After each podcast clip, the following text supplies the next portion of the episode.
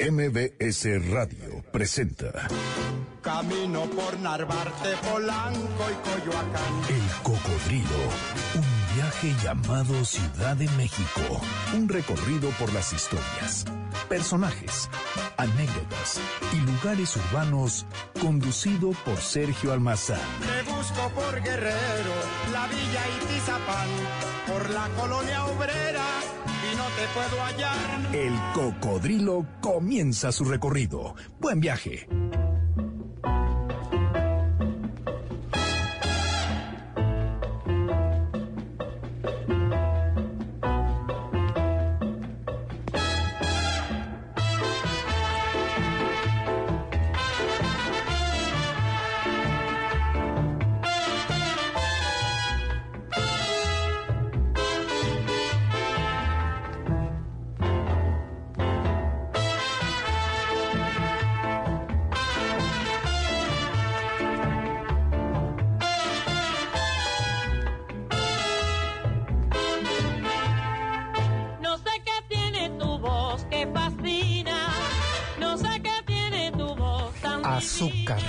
Es el portentoso grito como un conjuro que selló el estilo de la negra con más tumbao de La Habana.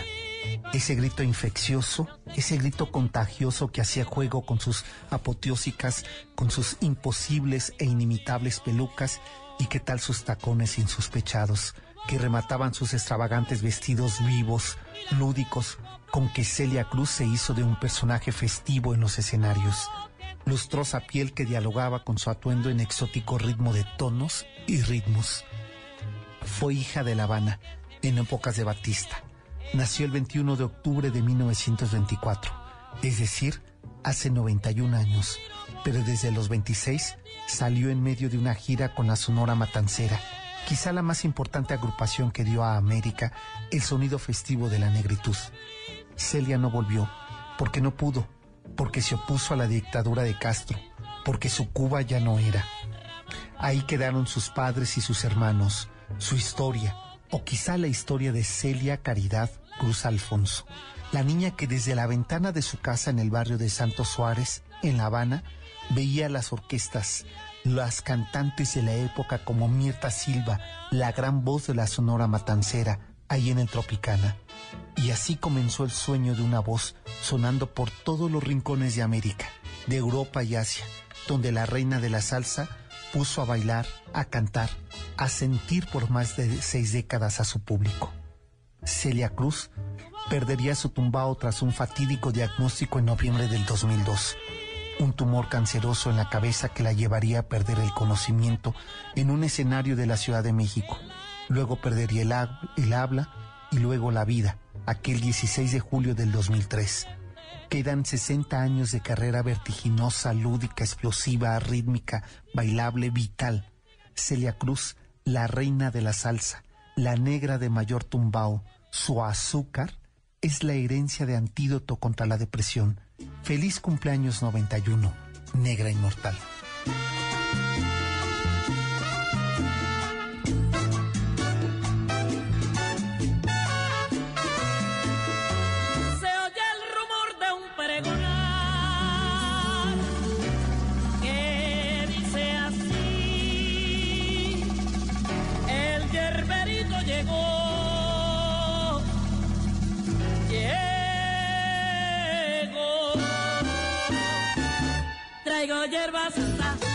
Así es, con este ritmo y con todas las hierbas posibles para el mal de ojo, para los flacos que no comen, para los que tienen lombrices, para el que estornuda, albahaca para la gente flaca, con todo nuestro hierbero completito.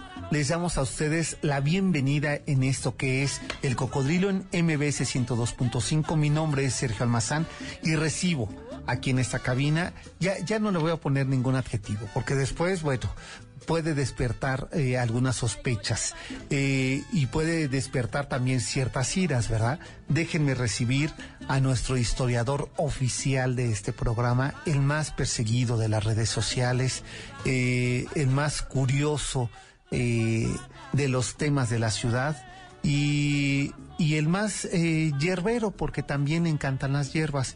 Eh, bueno, la- las hierbas curativas, ¿eh? Yo iba a decir- Las otras no lo sé. Las del pozole, pensaba en hoja santa, no en hierba No, santa. a ver, no, pero Dije, el pozole no lleva. Hojas, no hierba santa, No. hoja santa. Eh, Tampoco. ah, Hay un pozole de hoja santa.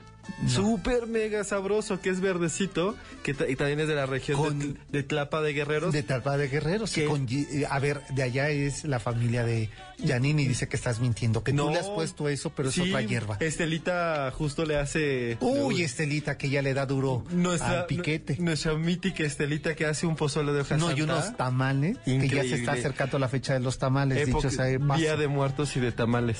Bueno, pues así, esa es la voz que interrumpió de Julio Chintololo Arellano, nuestro historiador que se defendió antes de que fuéramos a decir otra cosa. No, tenía ganas de hablar de pozole. Ah, ah, bueno, aunque el tema es otro, Pozoleamos. Seguro que hay alguna crónica Pozolera, pozolera. seguro, ¿no? seguro. Voy a.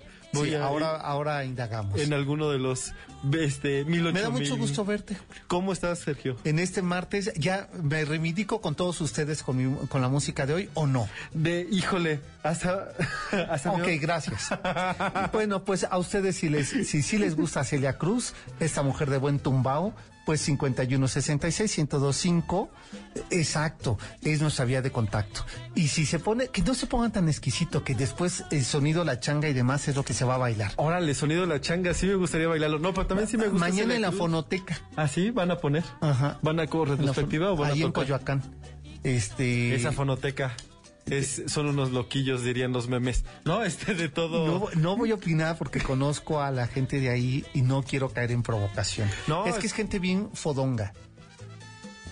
Y, no, y me agarró de, de improviso. No, quise no, no, hacer ya- un juego de palabras con, con la palabra. Este, pero bueno, sonido de la changa, salsa, Celia Cruz. Pues bueno, la gran Celia. No, al final es un referente. No no te gusta, deja de estar fingiendo. Pero me parece que si hay una referencia como política social en estos personajes, es cierto que unos, uno lo debería de consumir principalmente por el arte que, que realizan, en este caso, la voz, ¿no? La cantada. Pero uno se pone a pensar como las implicaciones del personaje o del papel que tiene Celia Cruz como para la creación de esto que se llama lo latino, ¿no? O sea, uno no podría pasar de esta referencia, Claro. aunque no solo fuera por la voz, ¿no? Pues Sino sí. por lo que hizo, trabajó, este, y pues nos dejó. No, y, de- y- y mira, y este contexto político que es muy interesante también en ella. Ella no pudo, o sea, toda su familia se murió allá y no pudo entrar nunca más. Se murió ella y no pudo regresar a la isla. Yo preguntaba, es que si hubiera aguantado, fíjate, 10 años más y hubiera ido ahora. Eh, O los, hubieran, lo- los, hubieran, los hubieran dejado, ¿no? Visitarla. Sí. Lo interesante es que sí, ella sí se vuelve parte como de este boom de lo latino, ¿no? Cuando él empieza a tener como cierta aceptación masiva en Estados Unidos, que siempre la hubo, ¿no? Es decir, lo latino siempre ha estado muy cerca de, pues, de la frontera. Claro, de- pero de- tienes razón. Eh, construyen como una, eso que llaman ellos comunidad, una comunidad eh, cubana, eh, latina en Estados Unidos y con ello una cultura, una manera de entender qué era lo, lo afro. ¿no? Y que terminan siendo pues una nueva presentación, ¿no? Muchas veces cuando escuchamos extranjeros, en especial a americanos, a, a gringos, ¿no? De lo que entienden música latina, comida latina, más bien entienden en este este cruce, ¿no? de, am- de Latinoamérica con Estados Unidos. Pero muchos de nosotros no bailamos como los latinos de Estados Unidos o comemos, aunque entendemos cómo lo hacen, ¿no? No, no, tú no, tú no bailas así. Como los de Miami, no.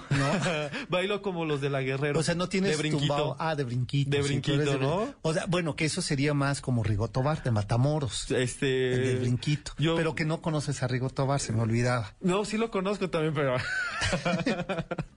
Bueno, pues eh, este programa no será de Celia Cruz, es un programa que seguimos recorriendo las crónicas del siglo XIX, pero mañana se cumplirían 91 años de Celia Cruz, ya bastante grandecita, ¿eh? O sea, ahora que lo pienso, 91 años, quién sabe si... Bueno, yo recuerdo la última vez que la vi en, en escenario, que sea como en el 2001, eh, usaba playback. Eh, me dio mucha tristeza porque eh, yo esperaba que ella que cantara. escuchar esa voz Y no, tan icónica. este, y después se le iba la onda, entonces ella estaba cantando otra canción de la que sonaba eh, en las bocinas. ¿no? Es que además no Nacional. paraba, No, ¿no? paraba. No, en verdad era- No, yo decía, ya nada más disfrazarse de Celia Cruz ¿no? O sea, ponerse esas pelucas de dos, eh, de dos metros de altura. La pestaña. La, la pestaña de Color, 50 ¿no? centímetros. Que traía acompañado luego la Este, peluca. Los tacones de 25 centímetros. Eh, ponerse esos vestidos y no el vestido, el color, ya había que tener mucho Tiempo, carácter. fuerza, ¿no? Sí. Bueno, pues así vamos a celebrar el cumpleaños número 91 de Celia Cruz, ya menos 51 66 1025. Las redes sociales es el Cocodrilo MBS. En Facebook nos encuentran igual como el Cocodrilo MBS, donde ya nos están pidiendo canciones, aunque a ti no te parezcan. Pero si ese Sergio me, di- me lo pone en mi boca, yo no he dicho nada. No, pues si, nada, si el público se dio cuenta. Así vio mi rostro. Eh, exacto. Y arroba Julio Doble A V. y el mío que es arroba ese almazán 71. Pues este, nos vamos a tener que ir a la pausa. Ya me colgué y, eh, y, Y hoy, hoy nos visitan ocho cronistas. Exacto, ocho Y cronistas. nomás de los, y los que faltaron. Ocho cronistas y nada más es la segunda mitad del siglo XIX. Así es, es una Sí. locura. Es el, una el locura. género para el siglo XIX. y además nos visitan de la Fundación del Centro Histórico. para empezar nuestros festejos a difundir y a disfrutar los festejos que a mí me parecen los más icónicos mexicanos por su complejidad y su cruce de referencias que es el Día de Muertos. Pues con ello nos vamos a la pausa, con todo eso que, que viene en el programa y regresando, pues eh, ya les contaré la, la crónica de la Plaza del Volador, de Prieto, que es interesantísimo lo que él hace, Ese- y les tengo algunos regalos, así es que no se vayan del 102.5, que esto es MBS y ese programa es El Cocodrilo. Volvemos. Y tú, tú contestando. Quizás, quizás, quizás. Estás escuchando el podcast de El Cocodrilo, MBS 102.5.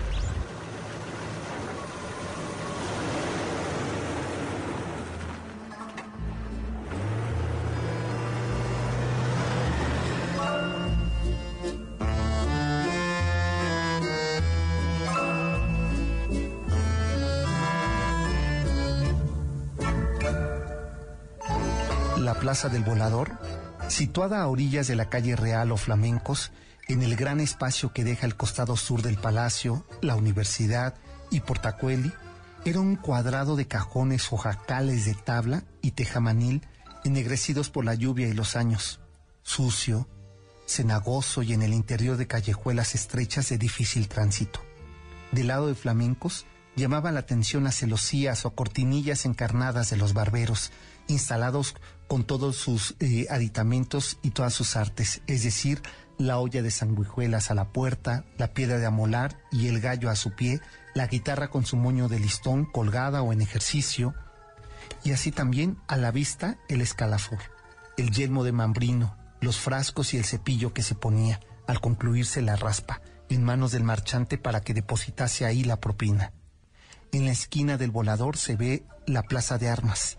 Había un rumboso estanquillo con unos soldados de infantería colosales pintados de las puertas, considerados cosa digna de honrar, pero que no valía nada.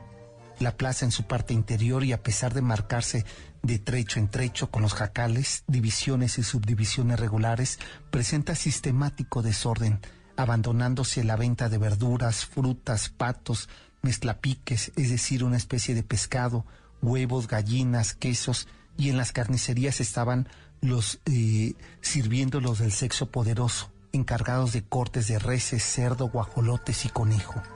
A espaldas de las pulquerías y tiendas había indios con sus cajones vendiendo jarcia, es decir, todo para la limpieza, cebos, escobas, piedra y zacates.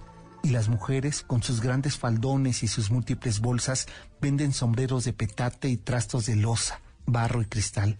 Es decir, el volador es el mercado surtidor, el más vivo que tiene su puesto. Los que menos tienen es una cubeta repleta de semillas y ganas de venderte todo, cual, cual traiga, como son ellos, de buenos ladinos.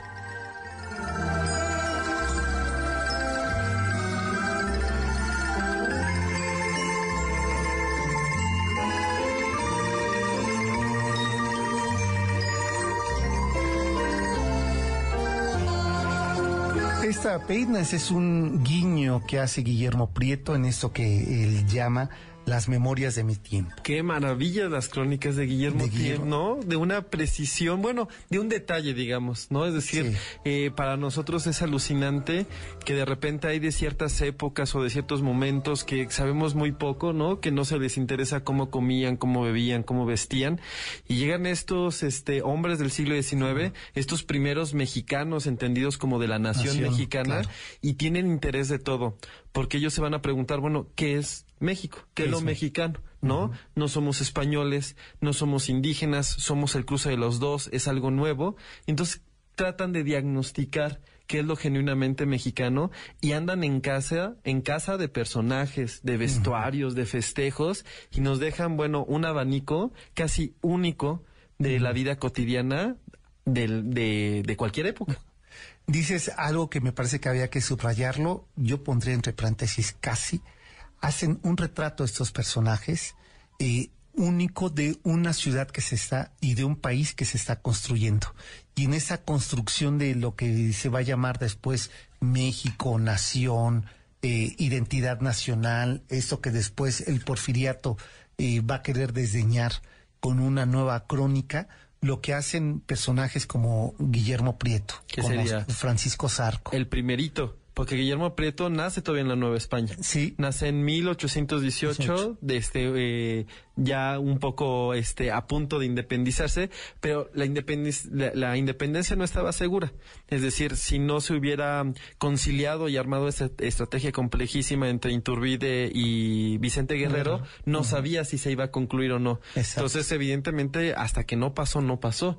Y pues Prieto nace en siendo nuevo hispano. No, hispano, sí. Y esta transición le llama, le inquieta mucho porque no sabe qué va a hacer a partir de ese 1821, a partir de que él viene a, a estudiar a la ciudad, a que empieza a convivir con eh, esos hombres liberales que no va a entender del todo cómo, en- eh, cómo describir y cómo mirarse él. Ahí es donde me parece lo valioso de la crónica, la posibilidad de que con los gestos de lo cotidiano empiece a construirse una idea de nación. Al final, la, la, en la crónica se nacen, nacen los géneros menores y mayores, es decir, se dice lo más sencillo, lo más concreto, pero está dislucidando lo más complejo, Complejo. o lo más esencial, ¿no? Se está hablando del tocinero, pero no se habla del tocinero, se habla de la figura que representa el mexicano trabajador pobre, ¿no? Claro. Entonces, aunque tiene como un gesto, este, a veces un poco banal, a veces un poco costumbrista, al mismo tiempo está atravesando una cosa fundamental, qué somos, cómo nos comportamos, qué nos gusta, nos funciona, no nos funciona. Y yo diría que Prieto, en realidad, es quien antecedente a todos, es- hace antecedente a todos estos hombres. Porque en realidad, pues Arco, Altamirano, este Paino, este Nájera, Cuellar, campo. llegan después de él, ¿no? Son tienen 10, 15, 20, algunos ya no se conocen entre ellos, pero Prieto es liberal antes de los liberales es Sí, cómo no. y es un pesado porque redacta desde que dice que se acuerda cuando tiene 6, Seis 7 años, años, y entonces que va a empezar a escribir sus memorias. Y lo y cumple tal promesa. Es cierto. Sí, eh, publicadas originalmente en dos volúmenes, este, este recorrido memorioso que hacía el que, eh, que eh, hay una, una frase que en a ustedes les consta de Carlos Monsiváis, dice sobre esto de la, de la crónica y dice, si el poeta es el maestro de la nación, el cronista es su memoria, y en la crónica opone la realidad con lo real de las costumbres. Es que es bien interesante porque al final los gente del siglo XIX no sabe cómo definirse y opta por todavía ser extranjero pese a que ya no se es gobierno español. Español, Y entonces eh, Guillermo Preto como muchos de los otros cronistas se van a burlar de esto porque siguen desdeñando lo mexicano por no saber qué es lo mexicano, sobre todo pues este lo- las élites. ¿No? Él en, en particular tiene un odio fino con, con Santana, ¿no? Tienen un agarrón. Ah, no, bueno. Sí, de hecho, es pues, verdad. este, lo, lo detesta a Santana y sus costumbres. Este, ah, tiene unas crónicas fabulosas de cómo se va a divertir a, a, a San Agustín de las Cuevas, ahí, este, lo que es Oratlalpan. Y si alguien, por ejemplo, como Madame Calderón, que va a decir, ay, las grandes fiestas de San Agustín, Guillermo Prieto lo va a detestar pero en especial porque participa Santana. Santana, Inclusive se encuentran este, porque Santana los manda a traer y dice, ¿usted escribió esta crónica? ¿No? Y Ah, el claro. así de, sí, yo yo- fui, ¿no? Y dice, le voy a dar mil patadas. Y solo tenía una pierna, Pierna. Santana, entonces como que Guillermo Preto no sabe si reírse o llorar. Y se, bueno, dice, ¿no? Se narra que este sale discretamente de cosa de su audiencia con Santana, pero le molesta no solo por él, sino porque no encuentra, Santana como las élites no encuentran la manera de ser mexicanos. Claro. Y esto es lo que permite en- con estas crónicas poder dar cuenta cómo es que eh, está la sociedad dividida, ¿no? Incluso en esta crónica que leíamos hace un momento, donde dice los hombres del sexo fuerte son los que se encargan de las carnes y después están los que apenas si tienen una cubetita que traen jarciería, cebos, y hacer esta distinción dentro del mismo espacio con la misma actividad, te estaba hablando como también el volador era un ejemplo, como ocurre hasta el día de hoy. Los mercados son los ejemplos de la economía de un país. Así es. Y aquí era la economía más la vida social que se está construyendo en medio de algo que no acabamos de entender, que es ser mexicano. Y es que fíjate, si de repente antes la pobreza estaba asociado con el mundo indígena, ¿no? Y la riqueza con el mundo español. Y de repente dice, no, no, no, pues ya todos son iguales. Aunque en la práctica había diferencias Seguía claras. esto. Y entonces decía, bueno, entonces si ahora no son indígenas y españoles, entonces son pobres y ricos, hombres y mujeres, campesinos y citadinos. Entonces se reconfiguran los opuestos, lo cual es muy interesante porque uno no sabe cua- cuáles van a ser, ¿no? Antes eran muy claros. Tú indígena, yo español, español. aunque había miles en Sí, intermedio, las ¿no? castas ¿No? servían justamente para hacer todavía esta, esta división de, de clases entre uno y otro, pero con esto, dice, si todos son mexicanos. Y todos tienen, y, y supuestamente todo, lo- digamos que la, la, la, mm, la división más aceptada era ser federalista o centralista, que después se va a convertir en liberal y conservador, que pues prácticamente es el nacimiento de nuestros este partidos este del siglo XX, ¿no? Claro. Derecha, izquierda y cosas por el estilo.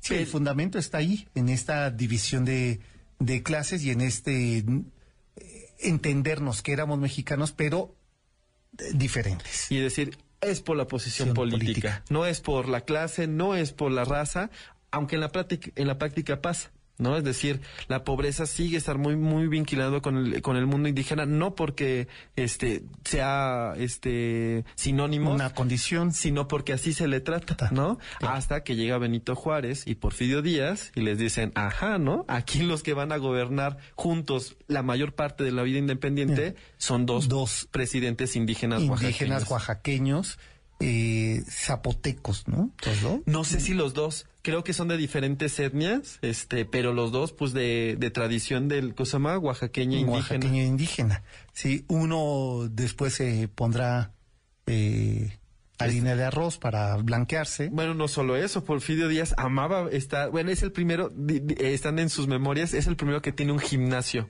en Oaxaca, sí. entonces porque también quiere ser alto, fuerte, Fuerte. no quiere ser el estereotipo del indígena, No quiere ser Juárez. así es, No. chaparrito, de Oye, pelo padre. Exacto. pa- pa- no seas grosero. Todos tenemos, Vamos. todos tuvimos el corte Juárez de niño. Ah, no, bueno. Raya en Yo, medio, eh, ¿no? Sí, yo hasta que se me cayó el cabello.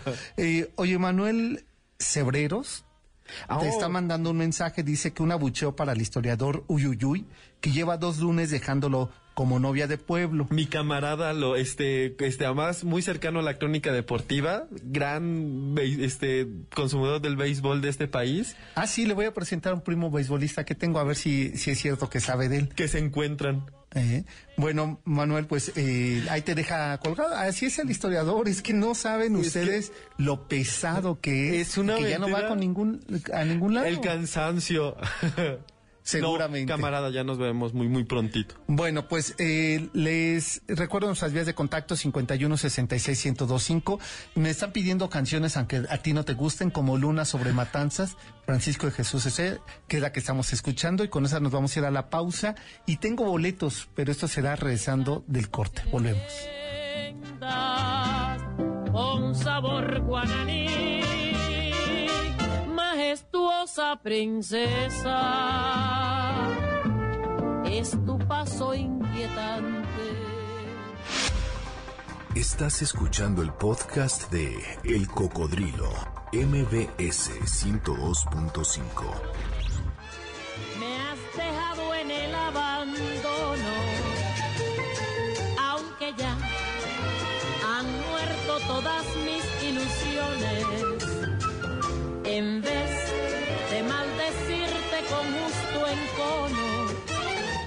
mis sueños te colmo, en mis sueños te colmo de bendiciones. Sufro la inmensa pena de tu extravío. Siento el dolor profundo de tu partida. Hay veces que nuestros muertos nos arrancan lágrimas negras, ¿no? Y bueno, esto lo, lo comento, déjenme recibir. Hace unos 10 días, eh, Julio, te voy a presumir que fui a desayunar a uno de los lugares que a mí más me gustan, que tienen eh, bolillitos calientes con natas y un chocolatito que me eché esa mañana. Y volteaba yo a ver a nuestra invitada, a Valerie Benatar, que le decía, no le van a entrar. O sea, yo- mira, yo ya salivaba como perro pavloviano y no entra, es eh, el, y bueno, no es porque les voy a presumir el desayuno, lo que quiero decirles es que Era una crónica en de esa Altamirano. oca- era una crónica de Altamirano, porque si estuvimos platicando, ella, yo creo que es una, una fortuna trabajar por esta ciudad. Así es. Y ¿no? sobre todo Desde la trinchera que, que sea. en estos espacios, ¿no? Tan, tan complejos y con- llenos que, se, que de- de- derrochan historia, ¿no? Exacto. Y ella trabaja en la fundación del Centro Histórico, Valerie Benatar, bienvenida. Y estás ahora a cargo de un proyecto bien bonito. Así ¿no? es. Buenas noches. Muchas gracias, Sergio. Y bueno, sí, así comimos notas, ¿verdad? Sí, sí, Sí, se sí, solidarizaste, sí. ¿verdad? Sí, yo sí, Bueno, pues para concluir la, la crónica del desayuno. El protocolo evitó la, este, el deleite, no. No, no, cuando, sabes que cuando empezaron a pedir, yo que empiezo a remojar. Dije, ahorita que están distraídos, voy a. alguien voy a alguien entrar. tiene que dar ese primer paso. Exacto. Entonces, bueno, pues eh, ese desayuno motivó a que hoy estuvieras aquí porque eh, hay un proyecto desde hace 15 años. Exacto. Un proyecto que busca eso. O sea, cuando las ciudades empiezan a, a recuperar los espacios, los espacios tienen que ir acompañados de también la incorporación de las personas que ahí viven, que ahí trabajan, que ahí transitan, ¿no? Claro. Y el proyecto que, que se hizo fue justamente de, de reincorporación, no solamente del espacio, sino también con su gente. Claro. ¿no? Y una y un tónico ha sido eso que a mí me sorprende, el concurso de ofrendas conmemorando a tus muertos. Así es. Cuéntame un poco qué es este concurso.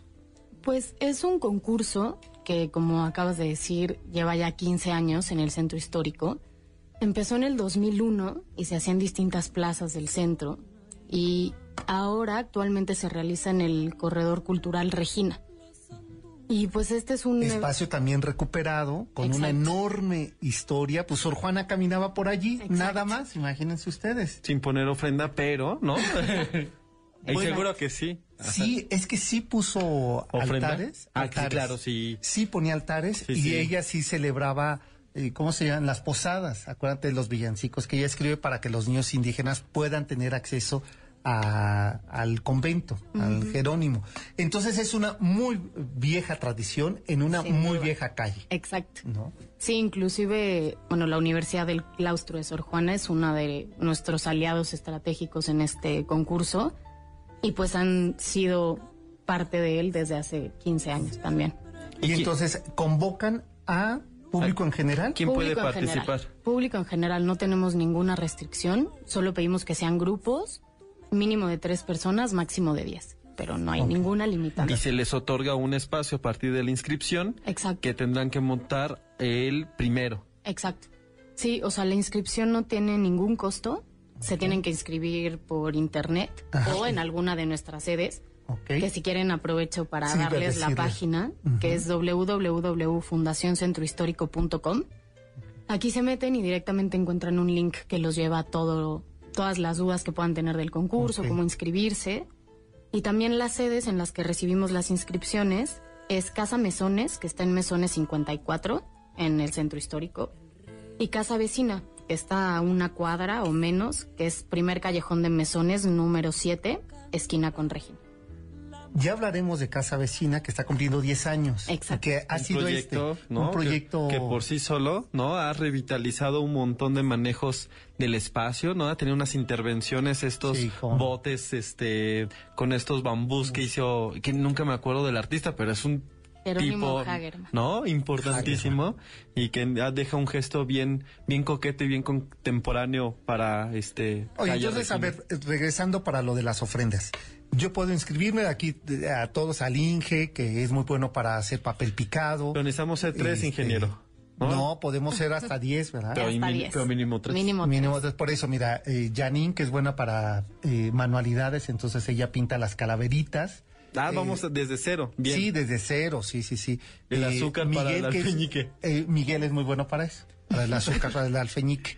Entonces, eh, ahí se une la gente y se inscribe. No importa que no vivas en ese barrio. No, no, no, no. No, puede ser de que todo no el país. del DF, de todo el país puede ser. Si quieren venir, ¿no? Y se inscriben, ponen el uno, desmontan el uno, y entonces lo- el público que no se llegue a inscribir puede recorrer o visitar estas ofrendas el uno. Exacto. El es- primero es cuando pasa todo. Que se apunten, que lo programen, que lo agenden. Y no sabes qué, qué- Bueno, yo fui una vez en la noche, como eso de las 8, 9 de la noche. ¡Qué maravilla! Porque entre que te regalan cosas, la propia gente que montó su un pedazo de pan y te cuentan la historia y, y- y si está dedicado a su abuela, porque esa también es otra, ¿verdad? Sí, Puedes idea- elegir un tema personal. Exacto. Sí, el tema es totalmente abierto también. Se la puedes dedicar a alguien, a algún suceso. O sea, tenemos gente que se lo dedica a sus animales. O sea, es totalmente libre. Y este. ¿Hay categorías? No, solo una. Sí, O- no, son dos categorías. Muy Hay bien. categoría tradicional y contemporánea. Ok. La tradicional sí tiene más, bueno, restricciones, digamos, sí aboca más a lo que se usa tradicionalmente. Como es altar criollo, ¿no? Fruta, ahí este, una cruz, Pisos, sal, ¿no? Exacto. Alimentos. papel picado, alimentos, Exacto. velas. Eso que es tradicional y lo contemporáneo que la gente decide. Como un montaje, ¿no? Una, una, una O un instalación. performance puedes hacer. Performance también tenemos, ¿No? sí, de todo. Porque eso yo me acuerdo haber visto, que me sorprendió mucho. Eh, porque además te invitaban a que te pintaran a ti también el rostro y que te incorporaras a esa ofrenda. Una ofrenda colectiva. y eso me parece situ, está bien interesante. ¿no? Pues eso se cierra, la convocatoria hasta el 30. Exacto, hasta Y- el 30 de noviembre. Y el día primero montan, desde temprano. Desde las 9 de la mañana empiezan a montar, más o menos como a las 3, 4 de la tarde ya tienen que tener terminadas las ofrendas, el montaje, y a las 5 empieza a pasar el jurado. Ah. Y el jurado ya es el que pasa, conoce cada ofrenda, la gente tiene que presentar oralmente su ofrenda también, Ofrenda. es parte Qué maravilla. Y ese día es la premiación. ¿Hay algún algún este festejo extra o no? Ya después les avisan quién ganó. Exacto, la premiación se realiza más bien en el claustro de Sor Juana Ah, y es el viernes de la semana siguiente. Ok. Y los premios más o menos, o sea, si son atractivos, pues sí. Pues sí, sin duda. O sea, me decían 90 mil pesos en premios. Exacto. Está increíble. Tenemos 90 mil pesos en premios. La ofrenda del cocodrilo mañana. No, bueno, ma- mañana eh, nos ponemos a trabajar en ella. Exacto, y no tiene ningún costo inscribirse. Y sí, tenemos del primer al quinto lugar por cada categoría. Ok. ¿no? El primer lugar son 12 mil pesos, el segundo son 10 mil, el tercero 8 mil, el cuarto 6 mil y el quinto 4. No, pues increíble. está bien, está muy bien. Pues eh, te agradezco mucho eh, que nos hayas eh, visitado, Valerie, y de la Fundación del Centro Histórico, y que este sea pretexto para que nos encontremos pronto y hablemos de todos los proyectos padrísimos que hacen, que además, no sabes, parece que hacen casting ahí en el... Porque todas son bien guapas, Así de. simpáticas, ¿no? Y saludos a tu jefa. Pero sobre todo son. También no, es una, una, este, cosa más, un, un órgano de trabajo De trabajo intensísimo. inten- Pues ahí tienen todo, ¿no? Todo, Todo. les pasa para bien y para mal. Mucha, la complejidad, eh, por ambos lados, este, o favorece, porque hay mucho que estudiar, trabajar, emocionarse, y sin embargo, coordinar tantas vidas y tantos proyectos en un espacio Claro. tan chiquitito como lo que se conoce centro histórico, vaya Sí. labor. Vaya labor.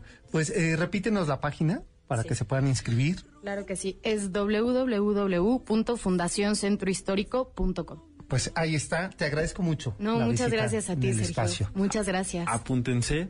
Un, fragmentito de Enestrosa en la voz de, de Lila eh, y regresamos para seguir recorriendo el cocodrilo. En cambio, si tú me cantas, yo siempre vivo y nunca.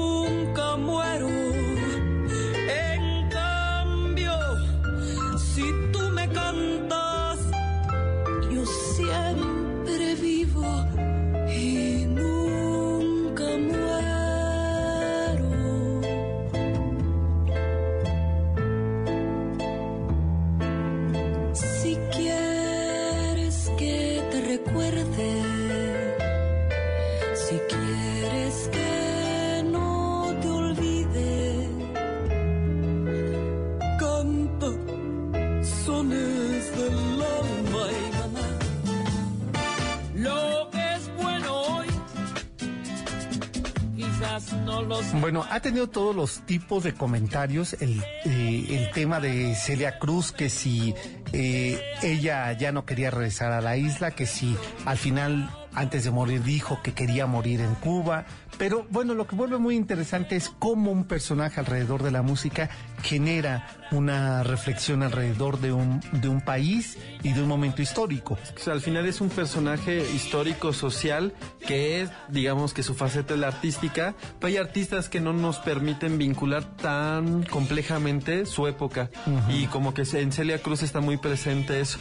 Y bueno, no solo no pudo o no quiso o no ni, eh, murió en Cuba, murió en New Jersey, ahí en Sí. Nueva York, y, este, que es como... No, y que todavía recorrió eh, el féretro para poder ser sepultada. O sea, hay, hay un tema que hay que tratar. como el de no- Gardel, o sea, así fue su, Casi. así de misterioso el, Sí, el trayecto. Humberto Palomino decía que, que no era latina, que era afroamericana o afrolatina. Yo le diría cubana. Cubana. O sea, decir, si uno nace aquí y se va a otro lugar, como a, a mí siempre me dirían, o espero que me dijeran Un mexicano. pues sí.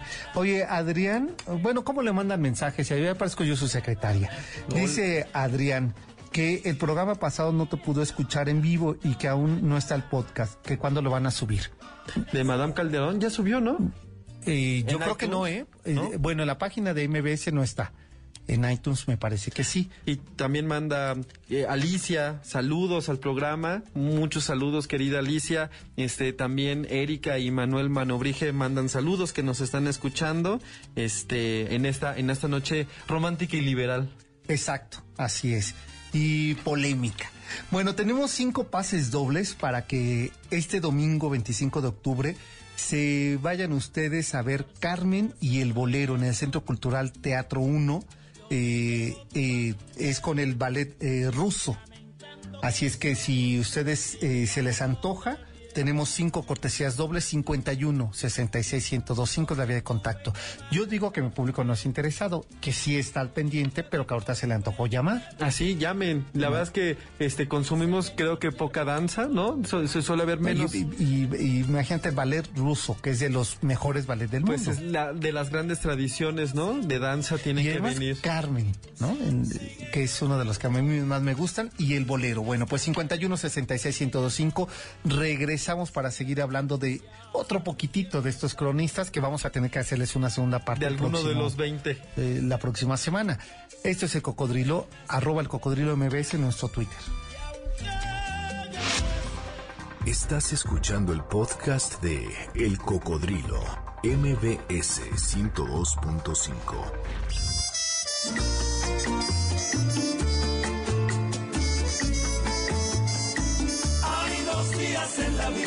para los que no nací, dos momentos en la vida que no existen para mí. Esas cosas de la vida no se hicieron para mí. Hay dos días en la vida para los que no nací. El primero de esos días fue cuando te conocí. Me atraparon tus mentiras y me enamoré de.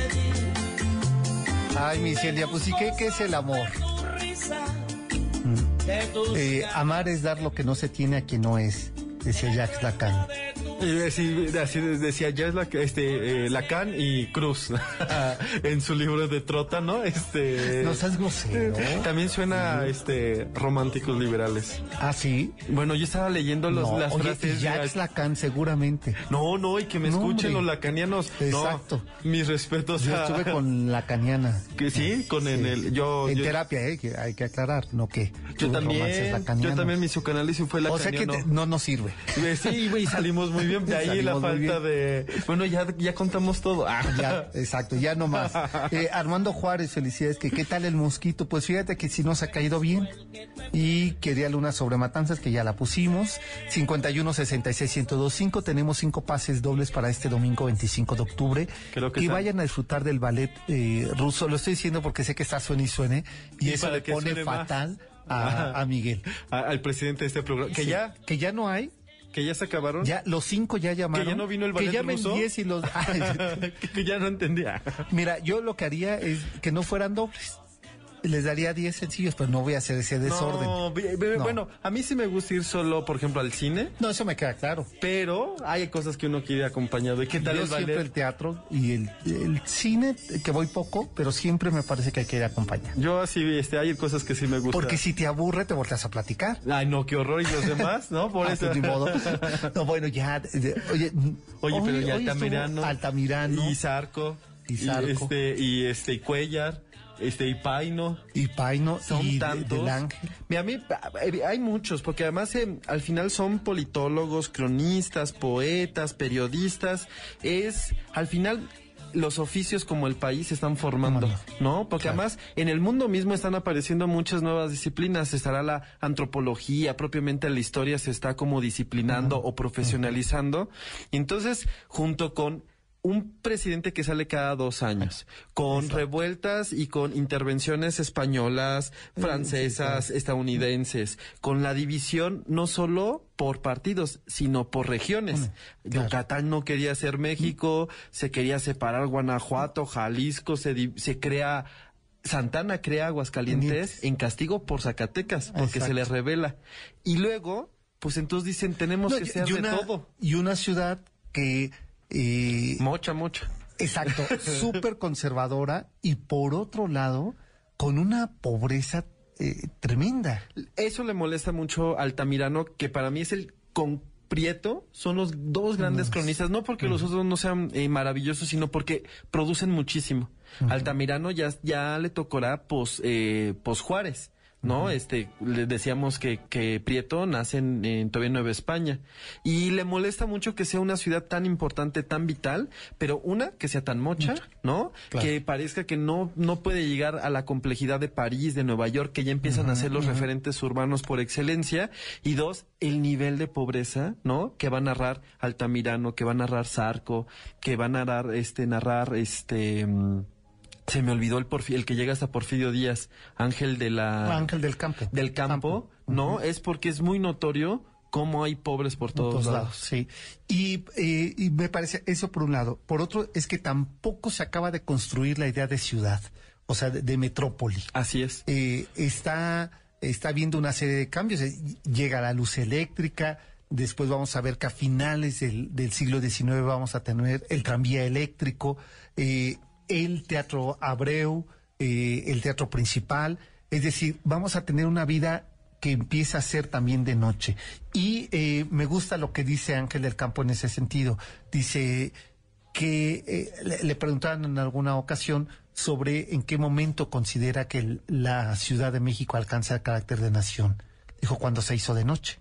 Y bueno, y además sobre todo él que ya va a ser porfiriano, no. no. Y que ya es muy amigo de, de do- do- don Porfirio, ya em- su crónica empieza a ser, toda, la de todos son favorables y la verdad es que es una maravilla porque son estampas de costumbres. O sea, justo un el pedacito que elegías de Prieto que me parece maravilloso porque es como si te estuvieran narrando una fotografía o un cuadro, ¿no? Claro. ¿Cómo están? ¿Dónde están? ¿Qué están haciendo? ¿Dónde está ubicado? ¿Qué hacen en cada uno de los rincones? ¿Cuáles son las actividades, los gestos? psicológicos, fí- físicos, pero es cierto que la crónica ya de, de, de Ángel va a ser mucho más este festiva, alegre, como cosmopolito, citadina, porque evidentemente Porfirio Díaz consolida la idea de, de ciudad, de ciudad moderna, ¿no? Frente pues a este, este rezago virreinal que le va a tocar pues a los primeros años de la, del país naciente. Es que Santana no alcanza a ser cosmopolita este país, Juárez lo logra pero con las leyes, es decir, bueno, ya dejémonos de algunas cosas, hagamos que los panteones sean libres.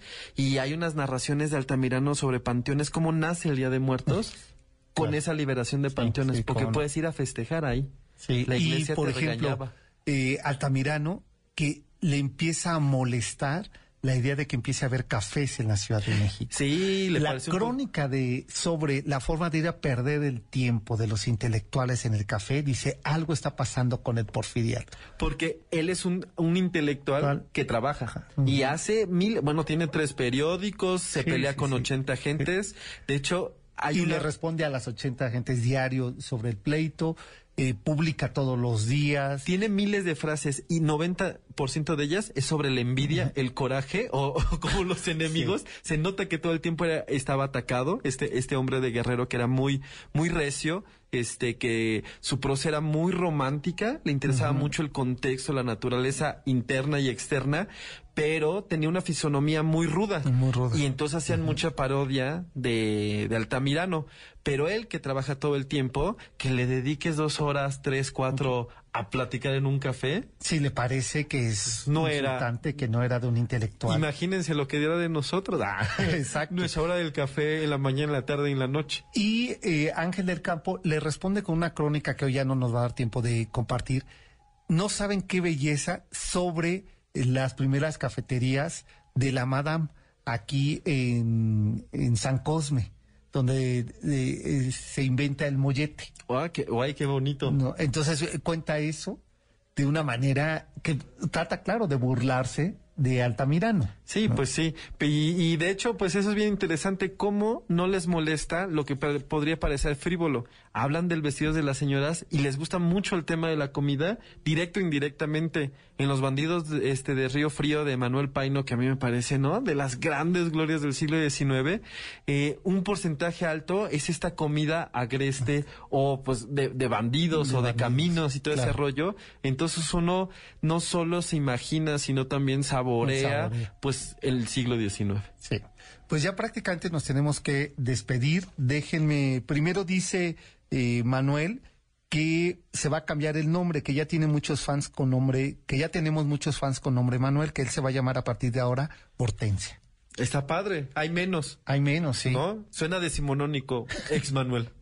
Eh, Nancy Barrada Sánchez, Marco Antonio Rojano González, Leonor eh, Elvia Arriaga Valadez, Juan Sabino Mesa, Noé Sandoval Luna, son los ganadores para que este domingo vayan a ver ustedes Carmen y el Bolero. Recogen aquí su, su cortesía, ¿verdad?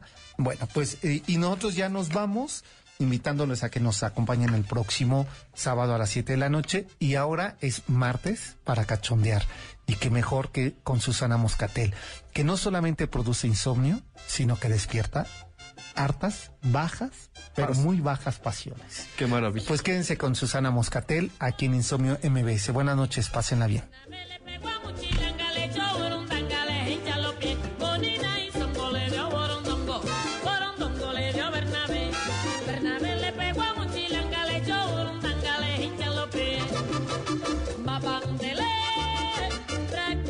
MBS Radio presentó Camino por Narvarte, Polanco y Coyoacán. El Cocodrilo. Viaje llamado Ciudad de México. Te esperamos la próxima semana.